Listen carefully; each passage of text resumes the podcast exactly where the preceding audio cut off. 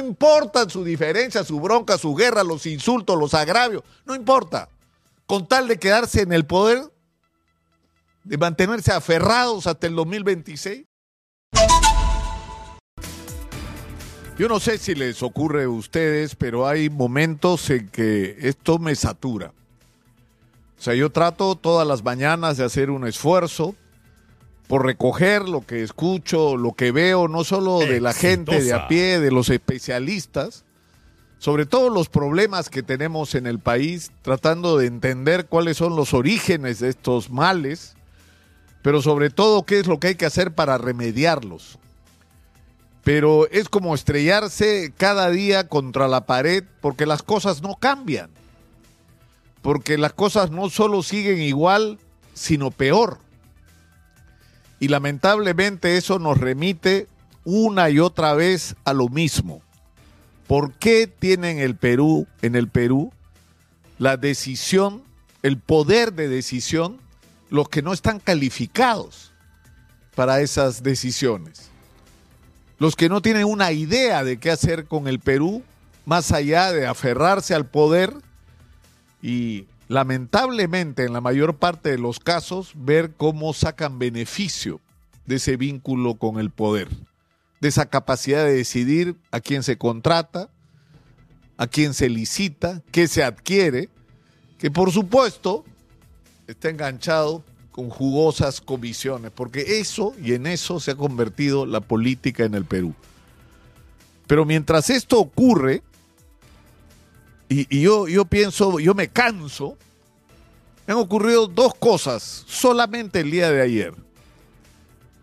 Una es el portero de mi edificio, que es un buen hombre, que trabaja todos los días cuidándonos a quienes vivimos cómodamente ahí pero que sale de ese trabajo que es agobiante porque tiene que estar atento y despierto, y sale no para ir a descansar y estar con su familia, sale para otro trabajo en construcción civil, que además es lamentablemente irregular para él.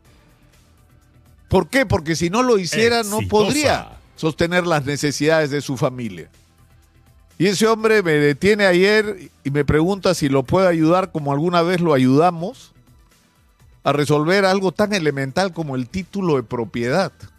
Porque en el Perú, si no tienes un título de propiedad, no tienes nada. Y es un círculo vicioso y perverso, ¿no? Porque si tú quieres hacer una obra, necesitas acceso a crédito, a techo propio, eso, pero para eso necesitas tener título. Pues para tener título tienes que ir a Cofopri y se te va la vida tendría que no trabajar para poder ocuparse de hacer los trámites que le ha demorado años. ¿Y para qué necesitas título de propiedad? Entre otras cosas, para tener acceso al agua y desagüe. Y este hombre vive en un lugar donde por la parte de arriba pasa el agua y abajo está el desagüe y él no puede tener acceso al agua y al desagüe porque en Sedapal le piden que tiene que hacer un proyecto. ¿Cuánto puede costar? Porque tiene que contratar un arquitecto un hombre que trabaja, ¿qué cosa? 20 horas al día, y no estoy exagerando algunos días, para que su familia coma. Encima tiene que sacar de donde no tiene para hacer... Es, que no puede ser. Pero esta persona, a diferencia del privilegio que tengo yo, yo me canso, me deprimo, ya no aguanto esta situación, porque tengo un trabajo bien remunerado, porque vivo cómodamente, porque tengo es decir, ni siquiera son grandes privilegios. Tengo el, acceso a una vida cómoda y decente a la que todo el mundo debería tener derecho. Pero este hombre no se puede detener porque si se detiene a deprimirse, su familia no come. Esa es la realidad del Perú. Una cantidad inmensa de peruanos. Y el día de ayer me encontré con una señora por segunda vez. Exitosa. Te juro, en la puerta de la radio. La señora está con su hijo, entiendo que es una madre sola, vive en el distrito de Independencia y está atravesando una situación dramática, ha estado enferma, ella se sostiene con su trabajo en lo que haya. Y lo que está tratando es conseguir uno de estos puestitos que da la municipalidad para vender, porque eh, eh, simplemente como se enfermó, la señora está en muy mala condición y está desesperada. y lo que está pidiendo es que le den, no que le regalen, que le den un bono. La señora quiere un instrumento para chambear. Un instrumento, algo que le permita generar ingresos, darle de comer a su familia, pagar la educación de su hijo. No sé si tiene más, ha venido las dos veces. Entonces, e, esa es la realidad del Perú. Esa es la cruda realidad de una inmensa cantidad de peruanos. Entonces yo creo que acá lo que se plantea es la necesidad de que, de que quienes recibimos la mejor educación, tuvimos todas las comodidades, porque fuimos a los mejores colegios, fuimos a las mejores universidades. Hay gente que ha tenido la oportunidad incluso de estudiar fuera y calificarse más, y hemos tenido una vida cómoda, sin necesidades y sin angustias. Recibamos el mensaje de que tenemos la responsabilidad, no solo de darle eso que hemos tenido a nuestros propios hijos, sino de, en alguna manera y de alguna forma, comprometernos en cambiarle la vida a los peruanos que no han tenido nuestro privilegio, que son, escúchenlo, enchúfese con la realidad, son la mayoría de peruanos, ese número de que salieron de la pobreza, que es el 20%, el 30%, no jodan. No jodan.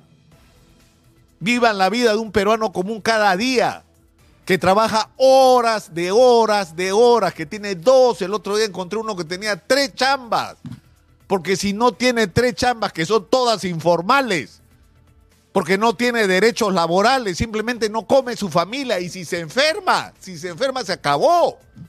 Porque si se enferma el viernes, el lunes ya no hay que comer en la casa. Porque esa es la realidad que tenemos que cambiar. Entonces, yo, yo sinceramente creo que, que, algo hay que hacer. Ayer un amigo me decía en la noche, Lucar, todos los días te escucho, todos los días quejándote de lo mal que están las cosas, pero ya pues dinos qué cosa hay que hacer. O sea, ya sabemos lo que nos estás diciendo de lo mal que están las cosas. Ahora dinos cómo las cambiamos. Y yo me pregunté, ¿por qué yo tengo que decir qué cosa hay que hacer para cambiarlas? Porque no hay en la clase política nadie dispuesto a dar esa respuesta. Porque están ocupados en otra cosa.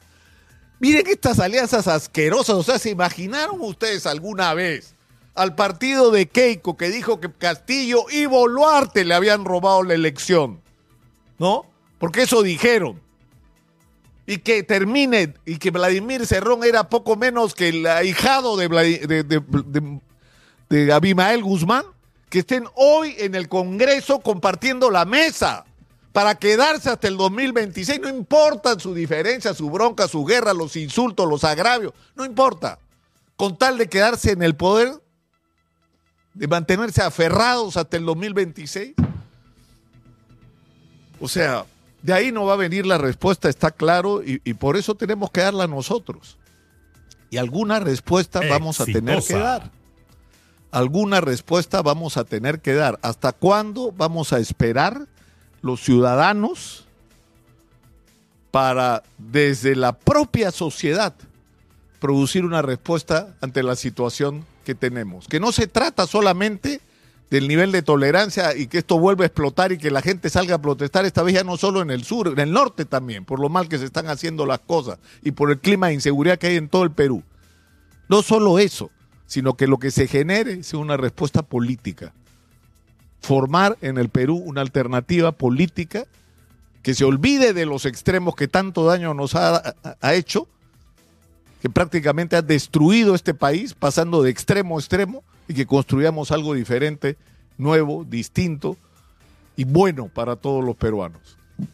Yo creo que en eso estamos. Yo creo que la hora de las decisiones para todos va llegando.